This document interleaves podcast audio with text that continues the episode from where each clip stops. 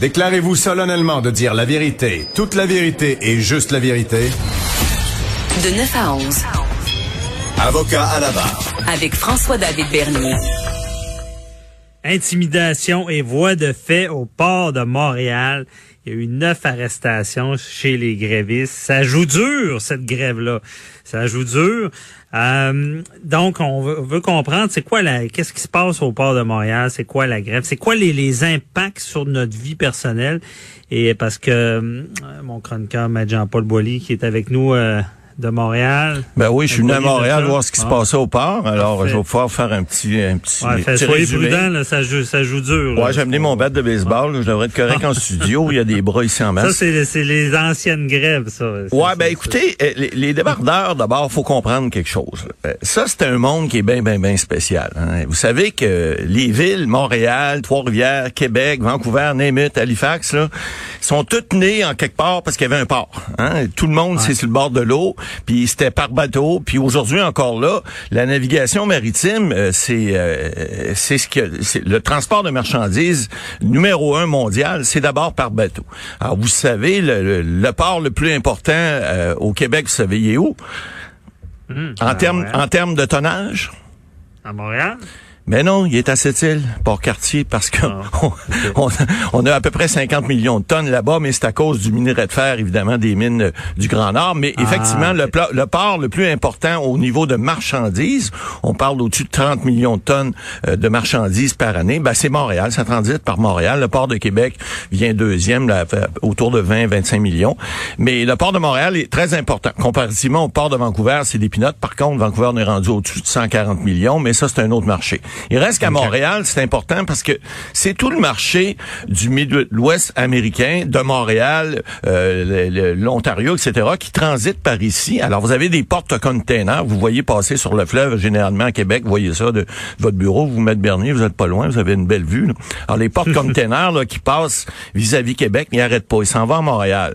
Évidemment, il y a, un problème là, avec Montréal à cause de l'eau, mais euh, on essaie de régler ça avec contre-cœur. C'est pas évident. Mais il reste que les débardeurs du port de Montréal, ils savent qu'ils ont un rapport de force important. Ça fait deux ans que leur convention collective est échue.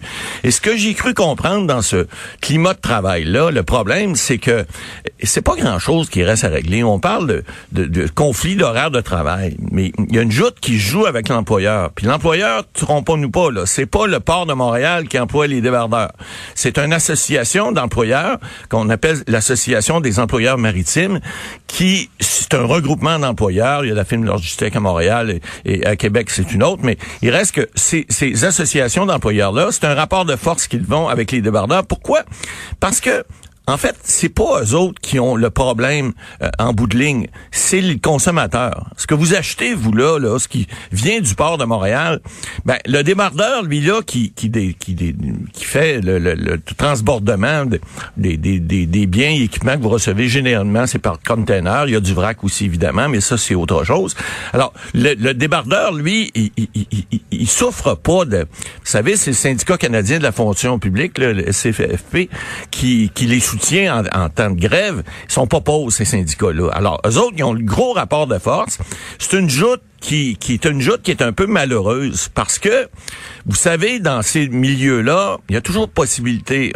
On a eu les, les, trains euh, pendant la, la, pandémie, un petit peu avant. Souvenez-vous, le blocus des trains, qu'est-ce que ça a fait? Ben, ça a fait mhm. qu'il y a des pénuries de marchandises dans certains endroits. On a eu peur, par exemple, pour que les hôpitaux, l'approvisionnement en gaz propane, le moment donné, euh, il y avait comme le robinet était comme fermé. Là, on disait, ben là, écoutez, ça n'a plus de bon sens. On veut une loi spéciale. Les ports, on pourrait l'essayer, mais le problème, puis là, Maître Bernier, vous savez bien que je vous ai pas laissé en plan, je suis allé vérifier. Il y a une décision qui a été rendue en, en, 2015 par la Cour suprême, c'est la décision euh, Saskatchewan, hein, ça, s'appelle comme ça. Et ils ont demandé, il y avait un problème justement avec les, ports parce que le blé de l'Ouest transige par des trains qui passent par Thunder Bay. Je vais vous faire un petit, un petit cours de géographie maritime. Et, et, le, le blé transporte transporté par train et là, il va au port de Thunder Bay et par là, c'est par bateau que le blé s'en va vers les marchés européens. Et, puis, vous savez, vous avez des silos à grains. Vous en avez à Sorel, vous en avez à Québec, vous en avez à Montréal, vous en avez un peu partout. Mais il faut que le grain soit passé dans des silos, sinon il, viendrait impropre à la consommation. Alors là, à, à l'époque, en 2015, on avait dit, ben écoutez, on a besoin du grain, on a besoin de... C'est un service essentiel.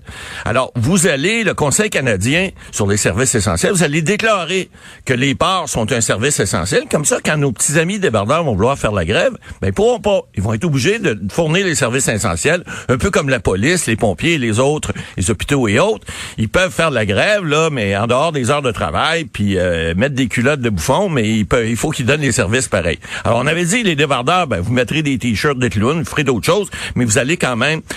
Le Conseil canadien dit non. On peut pas faire ça parce que le droit de grève est un droit un droit fondamental dans une société démocratique, hein, on le sait. Euh, il faut que les gens puissent s'exprimer. Ils ont dit mais il y a une exception. Il y en a une seule. Essayez de deviner le, laquelle. mais vous la trouverez pas. Non, la seule exception. C'est un travail essentiel, essentiel comme les pompiers, les infirmières. Ben, C'est-à-dire qu'on a dit, il y a un seul endroit au, au, Canada où si on peut pas livrer la marchandise puis qu'on peut pas rien faire d'autre, parce que euh, euh, vous savez que la, les, les, les, les, lignes de containers, c'est pas long, hein. Surtout qu'il y a une grève à Montréal, il y a des containers qui débarquent plus à Halifax, à Philadelphie, à New York, ailleurs. Alors ouais. on s'organise pour aller ailleurs. Mais il y a un endroit au Canada où tu peux pas aller ailleurs. C'est à Terre-Neuve. Parce que là, t'as bien beau prendre le train, mais tu vas te ramasser dans l'eau. Euh, okay. L'avion, ben là, on, on, oublie ça. C'est des des des des, des containers, c'est gros là. Tu peux pas transporter ça par train, tu peux pas transporter ça par camion autrement. Alors, ce que le Conseil canadien a dit à ce moment-là, c'est le seul endroit où ça va être un service essentiel, c'est à Terre-Neuve. Alors, nos amis Newfie, ben, sont pas si Newfie que ça finalement. Ils réussissent à avoir également eux autres, des services de containers. Puis là, ben, en fin de semaine dernière, ben pas en fin de semaine, cette semaine, vous avez lu la nouvelle en entrée euh, bon, là, il y a des... C'est ça, je veux savoir, moi, pourquoi, comment ça, ça joue dur de même? Là, ben, écoutez, euh, c'est historique, là. Euh, à Québec, il y, a, il y, a un petit coin très charmant qui s'appelle le Cap-Blanc, qui est pas tellement loin du Vieux-Port, qui, aujourd'hui, c'est moins vrai, mais à l'époque, vous traversiez pas là tout seul le soir après 6 heures. C'était l'endroit ouais. des débardeurs, c'était les familles de débardeurs, c'était des... Il y avait beaucoup de fiers à bras. Ça a changé beaucoup parce que c'est très automatisé aujourd'hui. Les gens sont plus civilisés, les représentants syndicaux aussi le sont aussi. Mais euh, à l'époque, c'était ça jouait du bras et c'est écoutez, il y avait une, une vieille blague qui, qui, qui, qui était qui était qui tournait autour des débardeurs. Il disait tout le temps ah un débardeur c'est pas pire, ils ont des bons salaires, mais un débardeur un débardeur avec sideline, une job d'à côté, autrement dit quelqu'un qui est capable de se ramasser un peu de, de, de biens à travers les biens qui sont qui sont transigés par le port, ben c'est plus payant. Bon, il y avait beaucoup de de, de excusez de mafia là-dedans. Il y avait beaucoup de, de, de il y avait beaucoup d'interventions du monde interlope auprès du monde des débardeurs. Ça a changé énormément aujourd'hui. Je dis pas que c'est le cas, mais il reste que il y a des rapports de force qui se font et ce sont des syndicats qui sont très très forts. Alors, ce qui s'est passé à fin juillet, et puis là, je vous, je vous ai mis de la table parce que vous savez, j'aime ça mettre la table. Des fois, c'est long, euh, mais il faut comprendre que là, les débardeurs au port de Montréal s'en sont pris non pas à l'association des arrimeurs qui sont leurs patrons, hein, le, le, le À Montréal et, les autres. Euh, mais non, euh, la compagnie d'arrimage à Québec et sur le reste du Saint-Laurent. Non, non, ils s'en sont pris au cadre de l'administration portuaire de Montréal. Eux autres, l'administration portuaire, c'est l'administration, comme au port de Québec et tous les ports canadiens, ce sont les gens qui sont chargés de faire affaire avec les associations euh, de, En fait, ce sont des clients qui sont, ce sont les, les, les, les, débardeurs sont en quelque part des employés des clients des ports. Donc, okay. ils s'en sont pris aux gens. C'est un peu comme, je sais pas, moi, tu, vous travaillez pour euh, un magasin dans un centre d'achat, euh, Walmart, n'importe lequel, et au lieu d'en vous en prendre à votre employeur, vous en prenez au propriétaire du centre d'achat qui loue le local. C'est un petit peu ça. Alors là, ils s'en sont pris aux agents de sécurité du port de Montréal et aux gens euh, qui sont à la direction, à l'administration ou à la gérance du port de Montréal. Là, évidemment, ben, ça n'a pas plu à tout le le monde. Ils ont porté des plaintes et ça a débouché là, sur, euh, écoutez, on parle de manifestations qui auraient eu lieu euh, à la fin juillet, vers le 29 juillet, si je ne m'abuse. Puis là, ben, aujourd'hui, le 14 août, on parle d'arrestation là, qui aurait eu lieu hier ou avant-hier. On parle de neuf personnes. C'est pas rien, des, des plaintes d'intimidation. On parlait de, de, de batte de baseball tout à l'heure. Alors, évidemment, c'est pas des doux, des fois. Ils prennent des, des, des, processus qui sont des fois un petit peu, on dirait, euh, répréhensibles. Et, puis là, ben, il va falloir qu'ils payent pour les pots cassés. Ces gens-là vont se ramasser possiblement avec des accusations et des casiers judiciaires. Bon, c'est pas intéressant pour tout le monde. La grève euh, au port, ça nous touche comment là, dans notre quotidien? C'est un peu comme avec les trains, c'est l'approvisionnement. Ben, c'est ça. Écoutez, là, euh, quand on parle de 30 millions ou 30, peut-être, j'ai pas les chiffres de 2019, je prends les chiffres de 2017, les derniers que j'ai disponibles, 31 millions.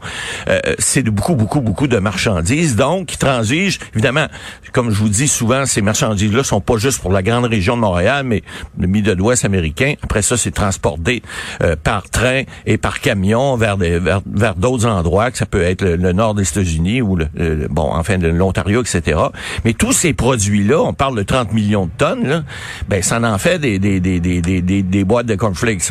Alors évidemment, tous ces produits-là, ben comme ils peuvent pas transiger par le port de Montréal, ben s'ils transigent par par exemple Halifax ou Philadelphie, ben ça augmente les coûts de transport parce que le transport par bateau est beaucoup plus économique que le transport par camion et par train, effectivement.